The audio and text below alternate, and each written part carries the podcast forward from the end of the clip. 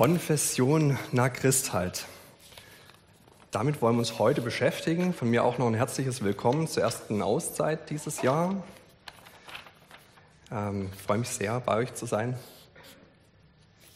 Und ich würde gerne anfangen mit der Frage, wie sind wir eigentlich hier? Also wie sind wir hier so zusammen? Äh, geht jetzt leider nur im Saal, also Entschuldigung an die Leute im Stream. Wer von euch ist denn katholisch? Okay, da gehen schon einige Hände hoch. Wer ist denn evangelisch? Strecke ich mal mit. Genau. Und wer wird sich eher dem freikirchlichen Spektrum zurechnen? Haben wir auch noch jemand? Okay. genau. Schön, äh, schön, dass wir so bunt zusammen sind. Damit haben wir die Frage eigentlich schon beantwortet. Ich würde aber trotzdem gerne noch ein bisschen ähm, genauer ins Thema reinschauen. Und wir fangen mal mit dem Wort an, mit dem Wort Konfession. Konfession, vielleicht kennst du ein oder andere von euch, kommt von, ähm, es gibt das englische Wort to confess, das heißt, ich bekenne irgendwas, ich ähm, habe ein Bekenntnis. Und ähm, wer dieses Wort äh, hört, denkt vielleicht gleich ans Glaubensbekenntnis. Ähm, genau, Alina, darfst du weiterklicken. Da, ähm, das kennen wir, denke ich, alle oder die meisten von euch. Und äh, wenn wir uns diesen Text angucken, dann wäre es ja eigentlich so schön einfach, äh, wenn wir sagen, okay, Konfession, wir haben ein Glaubensbekenntnis, das können wir doch alle mitsprechen. Genau, da ist der Text an der Wand. Ähm, und wer da genau darauf achtet, der sieht, ja, wir können das eigentlich alle mitsprechen. Und ich denke, die meisten von euch werden das ohne größere Probleme mitsprechen können. Da gibt es dann aber am Schluss trotzdem dieses eine kleine Wort, sie auch noch hervorgehoben habe. Da steht nämlich, ich glaube an den Heiligen Geist, die heilige katholische Kirche. Ähm, jetzt die Liberalen unter uns würden sagen, ja, katholisch heißt ja allumfassend, das sind ja alle mitgemeint, also gar kein Problem. Gibt es aber auch andere Auslegungen. Und deswegen sprechen da viele zum Beispiel ähm, eben nicht katholische Kirche, sondern sprechen dort christliche Kirche. Also ihr seht, selbst mit der Konfession, mit dem Glaubensbekenntnis haben wir anscheinend schon ein Problem oder eine Herausforderung. Und ähm, es gibt auch noch andere Begrifflichkeiten, oder es gibt viele Begrifflichkeiten. Es gibt ja auch dieses eher verpönte Wort Sekte. Ja? Es gibt ähm, was, wenn man es ja, sagen wir, breiter fassen will, dann sagt man vielleicht auch Strömungen. Und dann gibt es noch dieses eine Wort, das nennt sich Denomination. Und äh, Denomination, ich weiß nicht, welche äh, Assoziationen da bei euch so kommen. Ähm, bei mir kommt da gleich die Mathematik. Denominator, das heißt, das ist der Nenner. Und äh, ich, ich finde ja, wir haben immer viel zu wenig Mathematik im Gottesdienst. Das, deswegen würde ich das mit euch ganz gerne mal ein bisschen machen. Und ich hoffe, ihr seht alle hier die Flipchart. So, ja, okay. Wir probieren es mal. Danke. So, ich hoffe, ihr seht es trotzdem alle. Oder seht es jetzt besser wie vorher oder schlechter? Okay, ähm, genau. Also am Anfang äh, sah das alles gut aus. Dort ähm, war Jesus mit seinen Jüngern unterwegs. Da steht jetzt eins geteilt durch eins. Genau, und die waren nicht ein Ganzes. Die waren zusammen. Es gab eigentlich die eine Kirche. Ähm, da war die Sache noch relativ klar. Wahrscheinlich hatten die Jünger auch schon ihre eigenen Vorstellungen, äh, aber so generell waren die sich schon ziemlich eins. Die waren gemeinsam unterwegs. Da würde man heute sagen, ganz klar, okay, das sind die gleiche Konfession. Und dann, man weiß nicht, wann es angefangen hat. Äh, man hört ja, wenn Paulus zu den äh, Gemeinden äh, in Korinth zum Beispiel spricht, da gab es auch schon Spaltungen, Strömungen. Er hat sie immer ermahnt, gesagt, hey, passt auf, spaltet euch nicht. Also da gab es irgendwie schon die Gefahr, oh, guck mal, die eine Gemeinde hier, die geht irgendwie in eine andere Richtung wie die andere. Oder selbst in einer Gemeinde gibt es so Strömungen.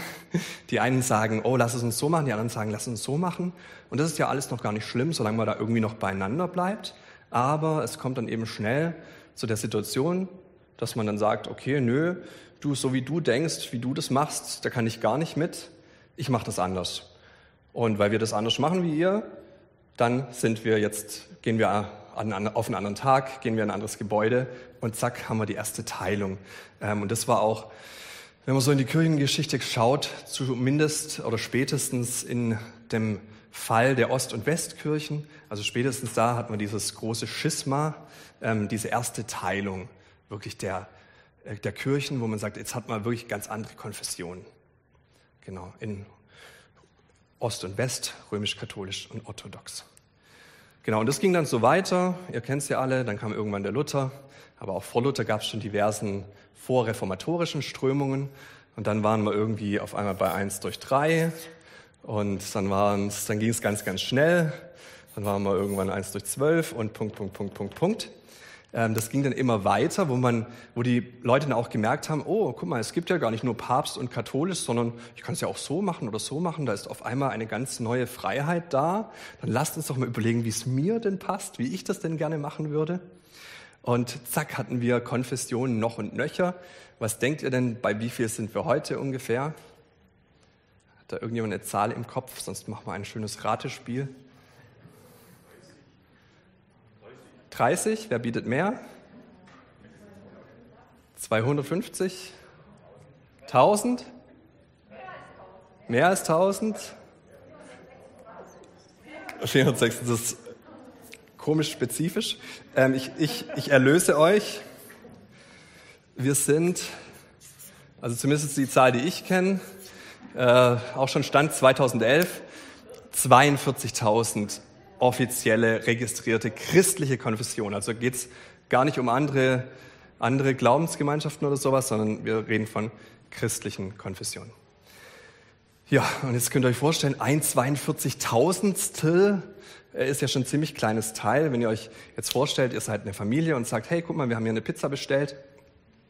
Wir teilen die mal durch zwei, okay, halbe Pizza, kann man mit leben. Wir teilen die durch vier, durch acht, geht auch noch, hat man ein Stück.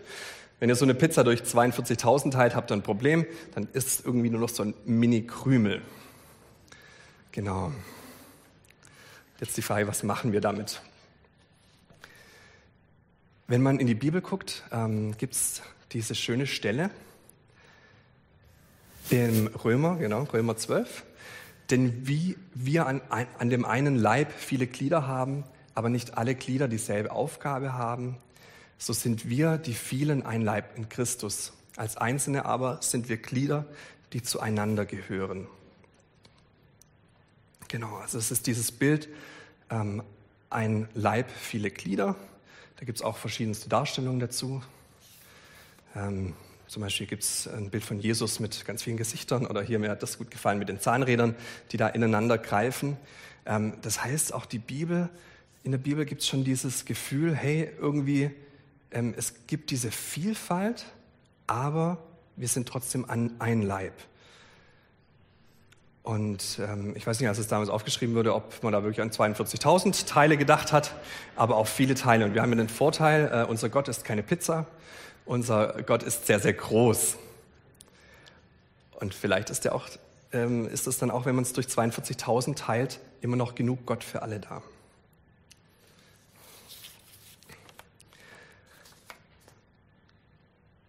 Wir haben die Frage eigentlich, ähm, wo ist die Einheit der Christen schon selbstverständlich? Und ähm, da versuche ich mal ein paar Beispiele zu bringen. Ähm, ich finde es zum Beispiel ganz, ganz schön, wie wir, ähm, Alina, wie wir hier zusammen sind, ähm, schon so bunt, schon so in Einheit. Ich weiß jetzt nicht, ob ihr äh, sagt, boah, das ist mir jetzt hier viel zu katholisch oder das ist mir hier viel zu liturgisch oder es ist ja auch die Auszeit. Vielleicht sagt ihr, dann passt das für mich, aber auf jeden Fall seid ihr da und seid ihr auch im Stream zugeschaltet.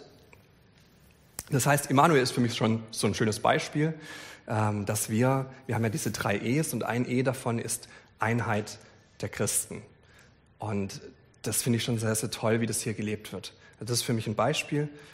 Bei uns ist gar nicht viel Thema. Viele wissen es gar nicht voneinander, wer hat welche Konfession, sondern hey, wir sind Emanuel, wir sind zusammen und das ist schön.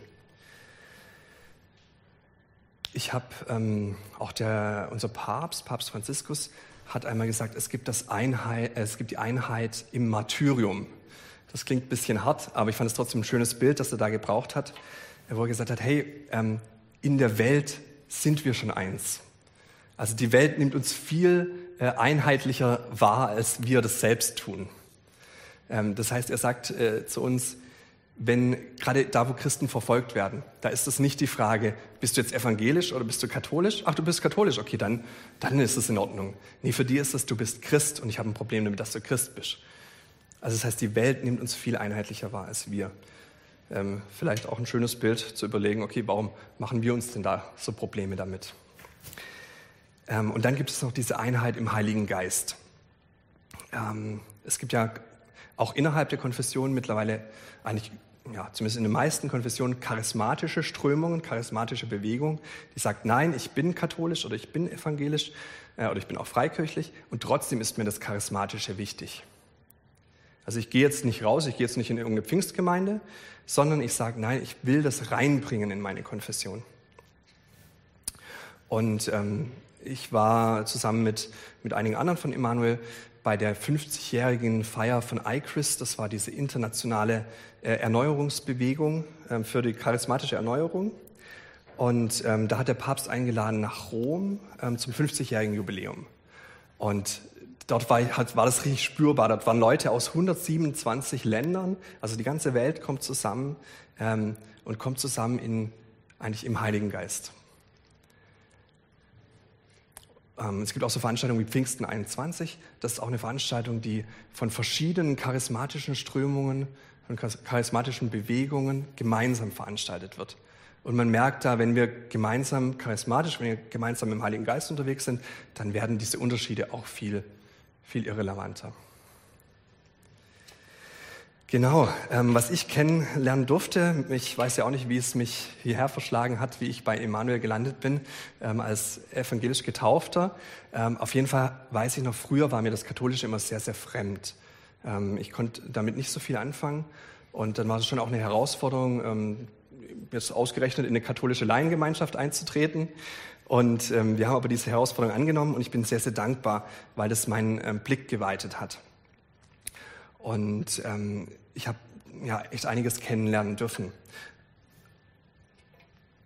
und verstehen dürfen, oder für mich war das ein Punkt, ähm, zu sehen, das sind nicht, also die Konfessionen, das sind nicht Dinge, die uns trennen, sondern es sind für mich unterschiedliche Betonungen.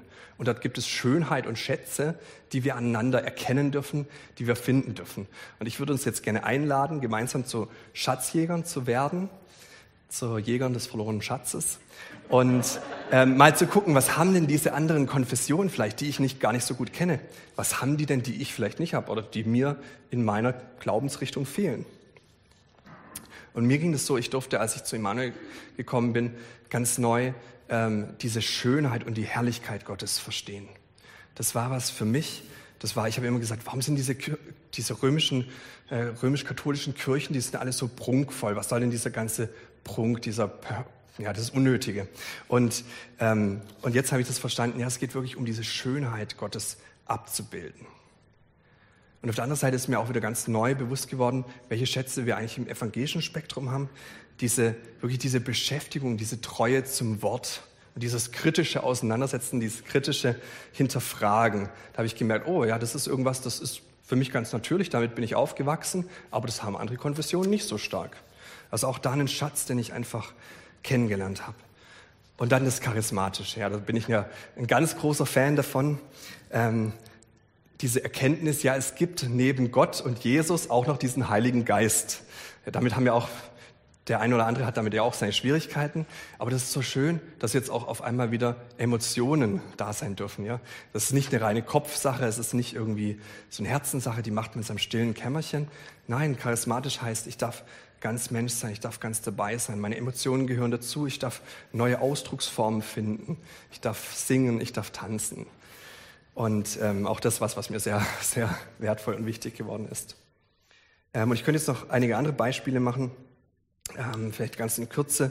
Äh, Dori ist mal aus Versehen in eine evangelisch-russische Kirche, evangelisch-russische Gottesdienst gestolpert und dann hatten die dort so einen, ähm, das war ihr ziemlich, ziemlich fremd, so eine, so eine Einheit, wo alle geklagt haben, ja, wo so wirklich Gott angeklagt haben. Und so, da war so ein richtiges Jammern, wo ich denke, oh, spannend, das haben wir gar nicht in unseren Gottesdiensten. Vielleicht auch was, was wir mal ausprobieren könnten oder was wir mal wieder kennenlernen dürfen. Also wir sind so eher dieses, vor allem dieses westlich-amerikanisch geprägte Happy-Clappy-Christentum. Vielleicht braucht es da auch so ein Gegengewicht. Vielleicht ist es gar nicht schlecht, was die Ostkirchen uns da zu bieten haben. Oder sehr spannend finde ich auch die, die messianischen Juden, die ja versuchen, wirklich diese alten Traditionen und auch alten Feste ähm, wieder zu feiern, wieder mit reinzunehmen, aber halt äh, nicht, nicht in der jüdischen Tradition, sondern mit Blick auf Jesus. Also auch da was, wo ich sage, wow, was ist das denn für ein Schatz? Ja, wir dürfen diese alten Feste wieder feiern, die uns über Jahrtausende verloren gegangen sind. Ja, Ähm, und dann würde ich euch gerne noch diesen, diesen Ausblick geben äh, mit der Frage, ja, okay, wie, aber wie soll es denn eigentlich sein? Jetzt sind wir immer noch hier, okay, wir haben diese äh, 42.000 unterschiedliche Betonungen, die höchstwahrscheinlich alle in ihrer Eigenheit irgendwie was Besonderes haben, irgendeinen Schwerpunkt setzen, vielleicht auch irgendeine Erkenntnis von Gott haben.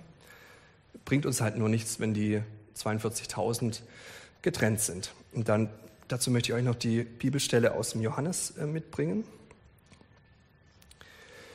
Ich bitte aber nicht allein für sie, sondern auch für die, die durch ihr Wort an mich glauben werden, dass sie alle eins seien. Wie du, Vater, in mir bist und ich in dir, so sollen auch sie in uns sein, auf das die Welt glaube, dass du mich gesandt hast.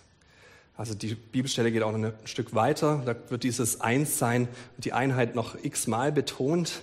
Also hier auch Johannes ganz, ganz wichtig, ähm, diese, diese Einheit zu betonen. Ähm, und daran wird auch die Welt erkennen. Ja?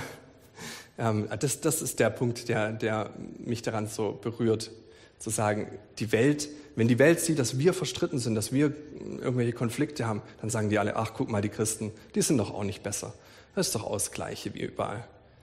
Aber wenn die sehen, dass wir trotz unserer Unterschiede, Ost, West, Süd, Nord, äh, amerikanisch charismatisch, katholisch, liturgisch, pietistisch, trotz unserer Unterschiede zusammenkommen, dann erkennt man, oh, da ist irgendwas, irgendwas machen die anders, irgendwie kriegen die das hin, was in der Welt nicht möglich ist. Und ähm, das wäre für mich das Ziel, dass wir nicht sagen, wir sind nicht ein 42.000stel, sondern es geht ja auch andersrum. Wir sind 42.000 42.000stel. Und wer jetzt Mathematik kann, der weiß, dass das das gleiche ist wie eins. Genau, danke. Höhere Mathematik. Sechste Klasse, glaube ich. Ähm, genau, und da führt uns der Weg hin, dass wir wirklich dieser eine Leib sind, diese Einheit in Vielfalt wirklich leben können mit allen Unterschiedlichkeiten. Wir wollen die nicht nivellieren. Wir wollen nicht sagen, oh komm, das ist ja auch so Bestrebung, lass uns doch wieder sein wie die Urgemeinde. Ja, diese Jünger, die saßen da zusammen im Oberstübchen, hatten ihren Spaß, haben äh, miteinander gegessen, da gab es nicht so viele Streitigkeiten, da war das alles klar. Nein, ähm, wir sind nicht mehr vor 2000 Jahren, wir sind heute. Und wir haben diese 42.000 äh, Betonungen. Und das ist nicht was, wo ich sage, oh, das ist ganz schlimm und das müssen wir alles wieder wegwischen, lass uns wieder wie am Anfang ähm, werden. Nein, das sind Betonungen, das sind Erkenntnisse, die wir gewonnen haben über den Lauf der Zeit. Das, ist, das sind Schätze, die wir gefunden haben. Und die wollen wir nicht wegwerfen, sondern die wollen wir integrieren. Die wollen wir miteinander ähm, in Einheit leben. Lasst uns freuen und fröhlich sein und ihm die Ehre geben. Denn die Hochzeit des Lammes ist gekommen. Und siehe, seine Frau hat sich bereitet und es wurde ihr gegeben, sich zu kleiden in Seide, glänzend und rein. Also dieses Bild, ähm, das ist eigentlich das Ziel, auf das wir uns hinbewegen. In der Offenbarung, ähm, Jesus hat seine Braut und die Braut, das sind wir, und zwar wir alle. Ähm, das sind wir in der Gesamtheit. Und so eine Braut, ja, die sieht dann wunderschön aus, wenn sie in dieser Seide gekleidet ist. Da geht es an der Stelle auch noch weiter. Äh, das wird alles beschrieben, ähm, wo denn die Seide herkommt. Aber äh, vor allem, das ist eine schöne Braut. Und es ist eine Braut, äh, das funktioniert nur in der Einheit. Also wir können diese Offenbarung, diese Veränderung, das werden wir erst erreichen, wenn wir wirklich in dieser Einheit leben. Und ähm, Gott will diese schöne Braut und er will nicht so eine Zombie-Braut, ähm, die genau, die irgendwie mühsam zusammengestickt ist, dass es irgendwie zusammenhält.